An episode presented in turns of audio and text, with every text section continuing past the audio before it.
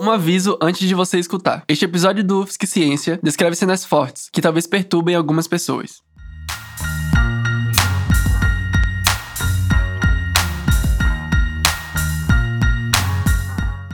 Olá, este é o UFSC Ciência, podcast de divulgação e jornalismo científico da Universidade Federal de Santa Catarina. Eu sou Eric Souza. E eu sou Maria Clara Flores. E hoje nós vamos falar sobre corrente de retorno.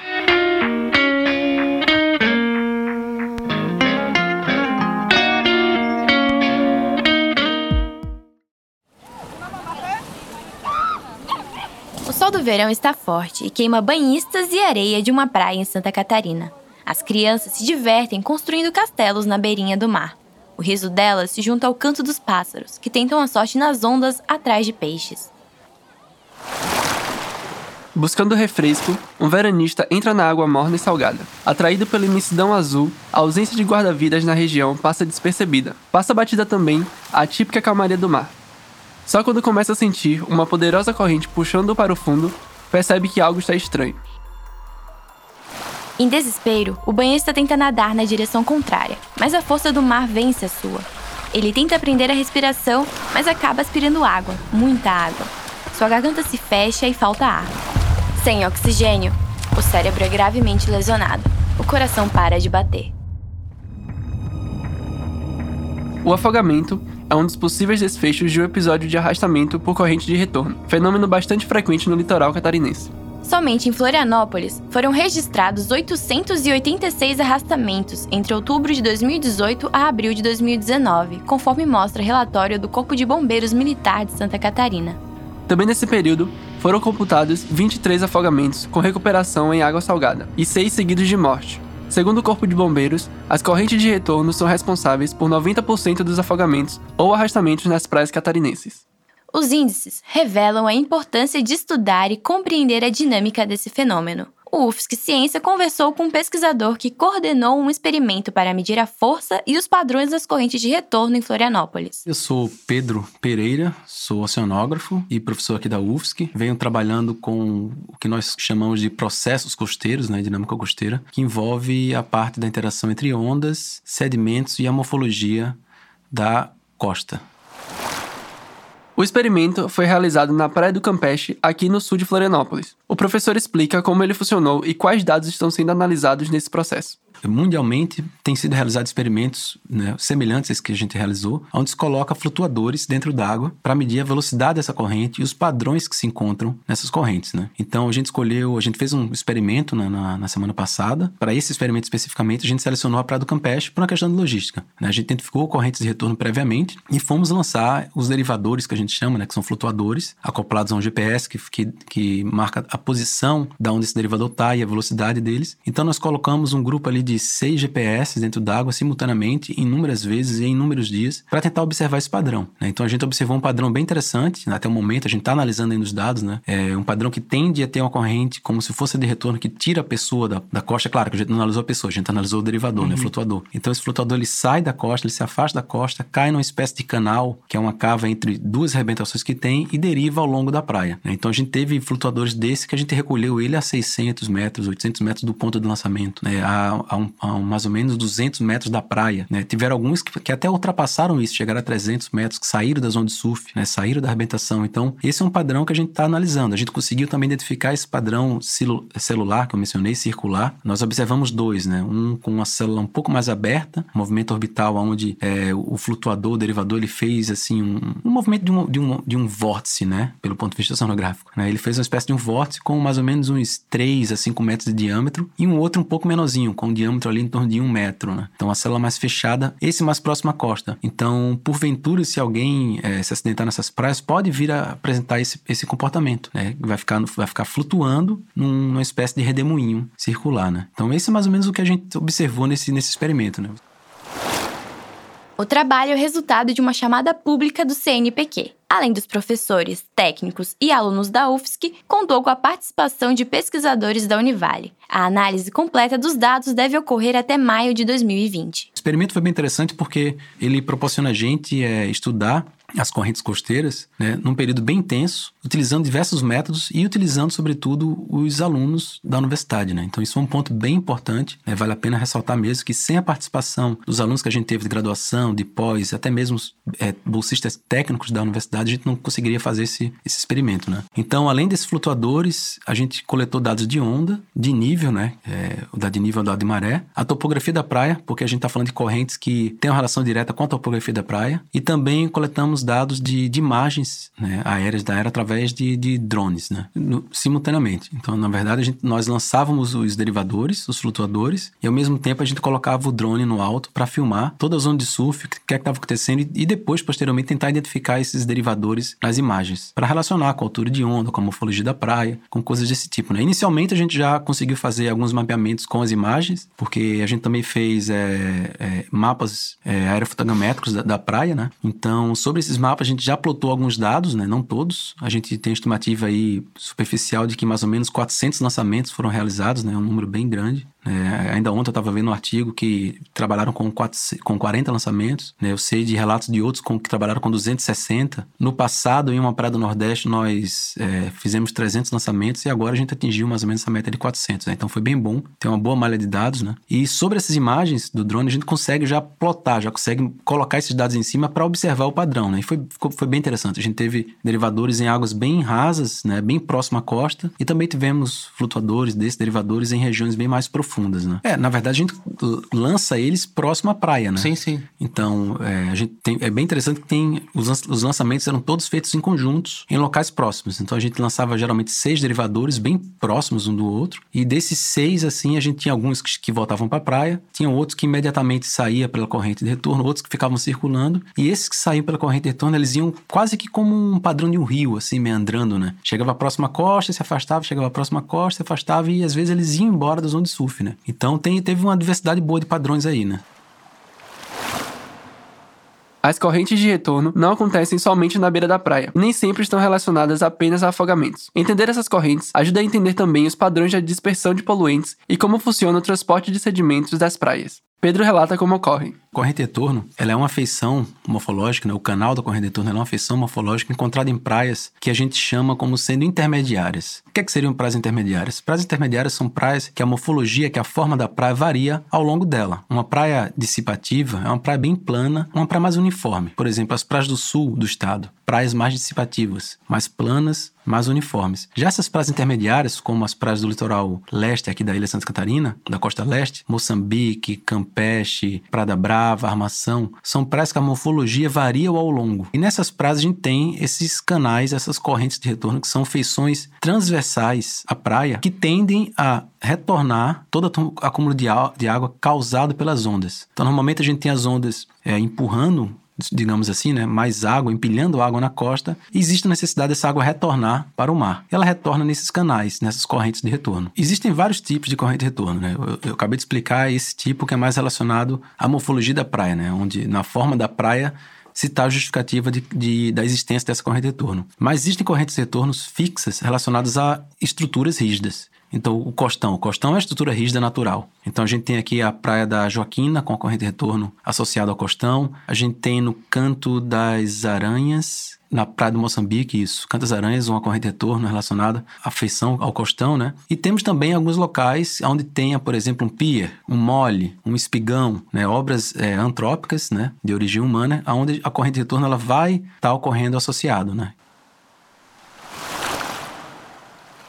Pesquisas sobre correntes de retorno são realizadas em diversos países que enfrentam o problema. Pedro também alerta que o verão é a época com mais potencial de perigo para os banhistas. É uma feição de, extremamente, de extremo perigo internacional, né? Então são feições que surgiram, assim, a, a, o estudo delas já começa lá na década de 60 do século passado, por pesquisadores, é, alguns japoneses, depois americanos pesquisaram bastante. Hoje em dia a gente tem pesquisa com retorno em todo mundo praticamente, né? Tem um grupo muito bom na Califórnia, na França, na Austrália. A gente está tentando desenvolver ainda algo aqui no Brasil, né? Que é a pesquisa que dentro da zona de surf no Brasil ainda é algo incipiente, por causa da dificuldade de trabalhar nesse ambiente, é um ambiente hostil, né? A atividade humana, né? Bastante energia, bastante perigo. Se tratando de perigo mesmo, tem uma estatística muito interessante americana de que lá nos Estados Unidos eles analisaram dados de uma década lá, eles viram que a média de pessoas que morrem em correntes de retorno são de 100 pessoas por ano. Enquanto que de ataque tubarão, por exemplo, que assim é, chama bastante atenção na mídia, né? A gente tem aqui no Brasil o caso de Pernambuco, né? Que tem inúmeros ataques.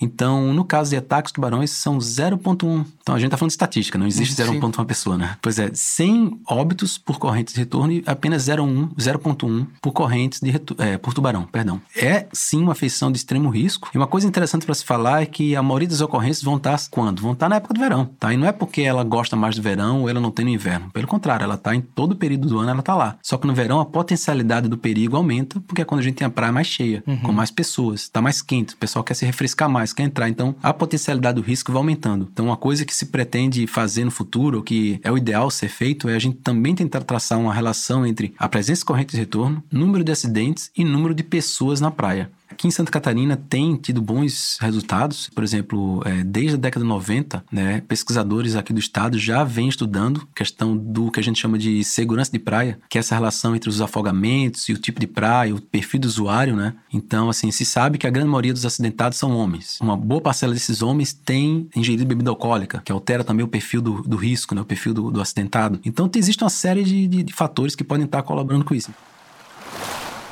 O pesquisador avisa que o melhor é seguir a orientação dos guarda-vidas para evitar os afogamentos. Caso o arrastamento ocorra, o ideal é manter a calma para que o pior não aconteça. O ideal é até mesmo como os salva-vidas trabalham, né? Eles trabalham sempre alertando, sempre na prevenção, tá? Mas se por um acaso uma pessoa for vítima da corrente de retorno, a tendência é que essa corrente vá tirar a pessoa da parte mais é, rasa da praia e levar para águas mais profundas. Então, o ideal é a pessoa inicialmente manter é, calma, não tentar entrar em pânico e tentar nadar paralelo à praia ou em direção às ondas. Porque a tendência dessa corrente ou é pegar a pessoa e levar ela para águas profundas, perpendicularmente à praia, ou simplesmente, às vezes, é um padrão que se discute mais hoje em dia internacionalmente, a gente já identificou aqui também, a pessoa fazer uma espécie de circulação em célula. É como se a pessoa ficasse no redemoinho, girando, girando, girando, só que em determinado tempo essa pessoa é colocada sobre o banco, sobre essa região mais rasa, onde as ondas arrebentam. Por isso que sempre falar, tentar nadar em direção às ondas. Porque onde as ondas arrebentam são regiões mais rasas. Então a pessoa pode conseguir ficar de pé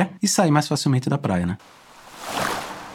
Tirando arrastamentos, os dados vão ajudar a estudar como ocorrem diversos processos geológicos, bem como a dispersão de poluentes. Então, além dessa aplicação direta para o perigo, para a segurança dos usuários, são dados que podem nos ajudar a entender um pouco mais sobre o transporte de sedimento, né? transporte da areia ao longo da praia, que é um fator muito importante. Se a praia está em erosão em determinado ponto, é porque essa areia está indo para outro local. Né? Então, no caso do Campeche, a gente tem um arco praial bem grande, que vai desde a Joaquina até a Morro das Pedras, né? e em inúmeros locais desse arco praial a gente tem erosão. A gente tem erosão de praias próxima ao, ao Morro das Pedras, né? a gente tem erosão de praia é, no meio da Joaquina mesmo, né? mas ali não tem, não tem infraestrutura urbana, né? então não se percebe isso, mas a gente consegue ver na morfologia que tem essa erosão. É, no caso do Morro das Pedras, sim, a gente consegue perceber mais nitidamente porque tem algumas casas muito próximas. Né? Então já tem relatos de casas que caíram ali. Né? Esse sedimento vai para onde? Então o estudo dessas correntes favorece a compreensão desses processos, para onde é que está indo esse sedimento. Né? Além disso, é, se discute hoje aqui no estado a questão da implantação de é, emissários submarinos. Né? Então tem alguns projetos, se eu não me engano, para a região do Campeche mesmo. Eu acho que tem alguma coisa também, posso estar enganado, no Moçambique, né? Essas correntes elas também ajudam a, a, tratar né, sobre a dispersão de poluentes. Então, qualquer emissário, qualquer vazamento do emissário, qualquer mesmo é, vazamento de óleo de embarcação que faz travessia da, do Campeche para a ilha do Campeche ou da Barra da Lagoa para a ilha do Campeche. Então, sabendo um pouco dessas correntes ajuda a gente a entender um pouco sobre o padrão da dispersão de poluentes. Né?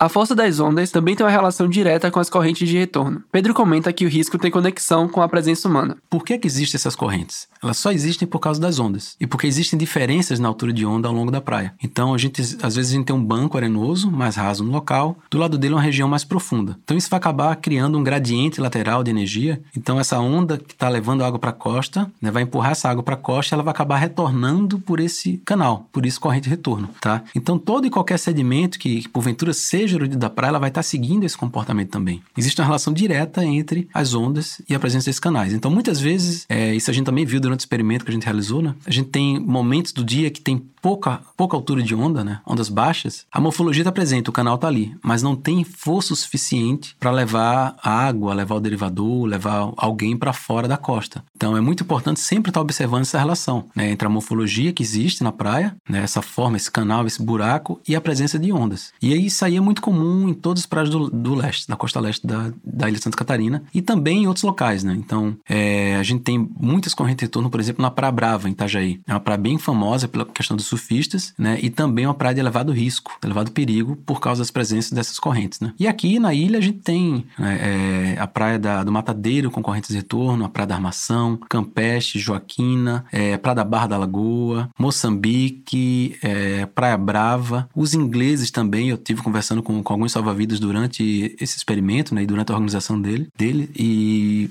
foi, foi um muito comum, foi unânime, né? Que existem correntes desse tipo na Praia dos Ingleses, que é uma praia que é relativamente abrigada, não tem muita zona de surf, porém tem essas correntes lá. E os ingleses têm bastante procura, né? De turistas, de, de, de moradores também, então é uma praia que também tem que ter uma certa cautela, né? Se comparando, se a gente fosse comparar é, pelo ponto de vista social, assim, né? digamos, né? A praia do Moçambique com os ingleses, né? O Moçambique, é, ele teria menos perigo, porque na verdade ele recebe menos pessoas do que os ingleses, né? Mas pelo ponto de vista ambiental, né? Pelo ponto de vista oceanográficos, a praia do Moçambique é muito perigosa, né? Era pra, uma daquelas praias de sempre ter salva-vidas lá. Mas enfim, quem vai ao Moçambique, por exemplo, geralmente são surfistas, são pessoas que são mais acostumadas com o mar. Tem a prancha, que não deixa de ser um material de segurança, né? Que tá, né? um objeto flutuante que está conectado à pessoa por meio de uma corda, né? De um, do leste, né? Quem não está nesse grupo tem que estar tá muito atento a essa praia, que é uma praia extremamente perigosa. Porém, ela recebe menos pessoas do que ingleses, Canasvieiras, né? Joaquina, que são praias mais turísticas, né?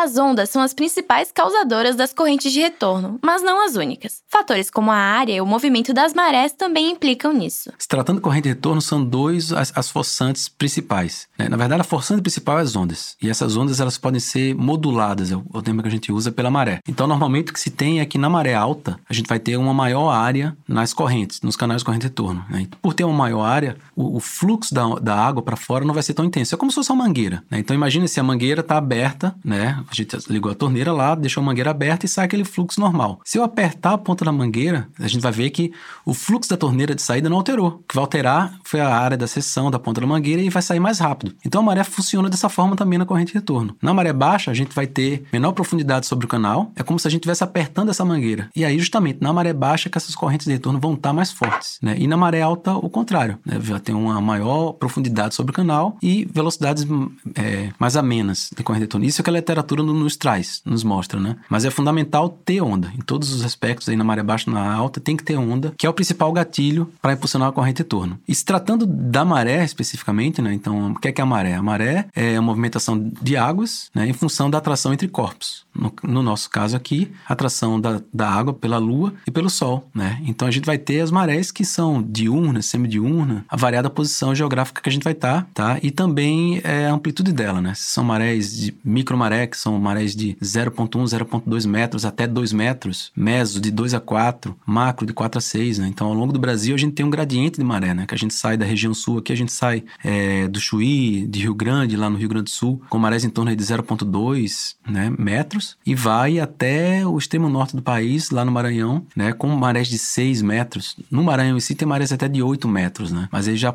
é uma configuração por causa da, da forma da, da, da costa, né? Existe uma, uma, uma espécie de reentrância e aí o sinal da maré quando entra, né? A onda de maré quando entra é amplificado e acaba tendo maior altura da maré nesse local por causa disso, né?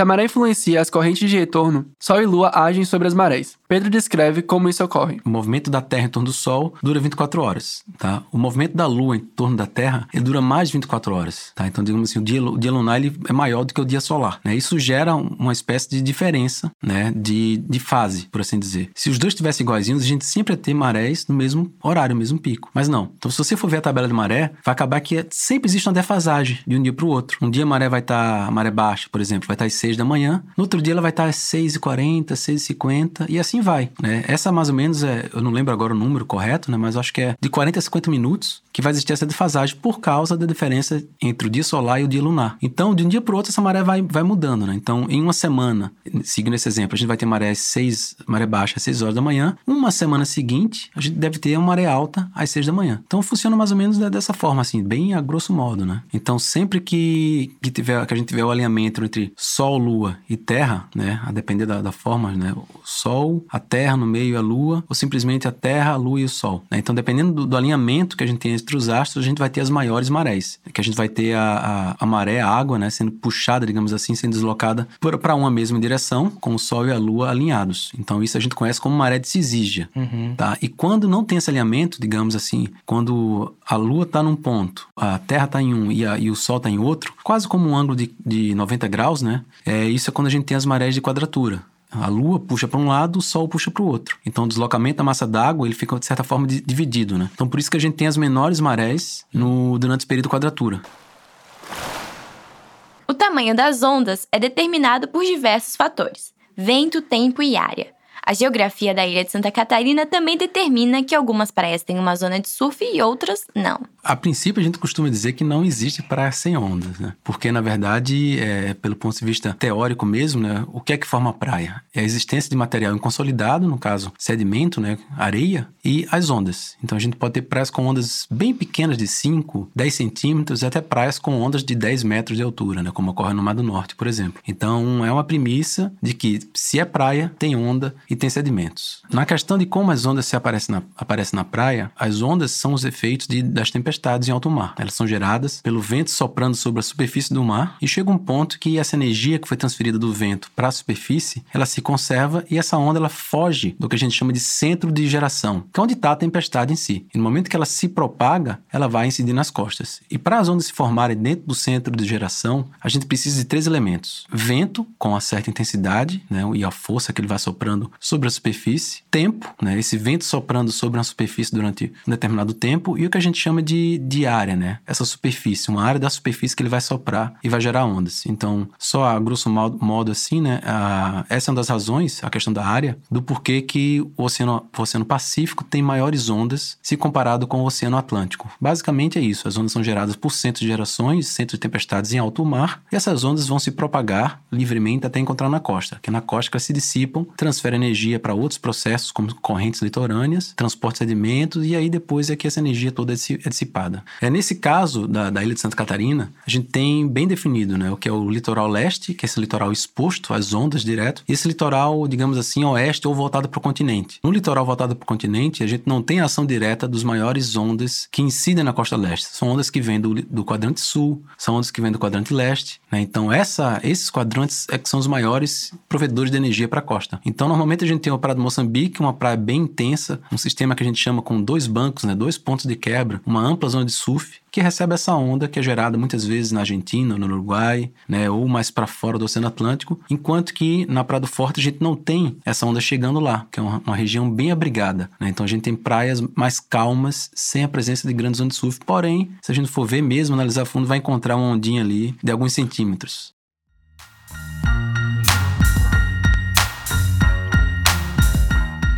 O UFSC Ciência é uma produção da Agência de Comunicação da Universidade Federal de Santa Catarina. Pedro Pereira foi entrevistado por Caetano Machado. Roteiro de Eric Souza, Maria Clara Flores e Caetano Machado. Produção de Caetano Machado, Eric Souza, Leonardo Reinaldo, Maria Clara Flores e Maíra Cajueiro Warren.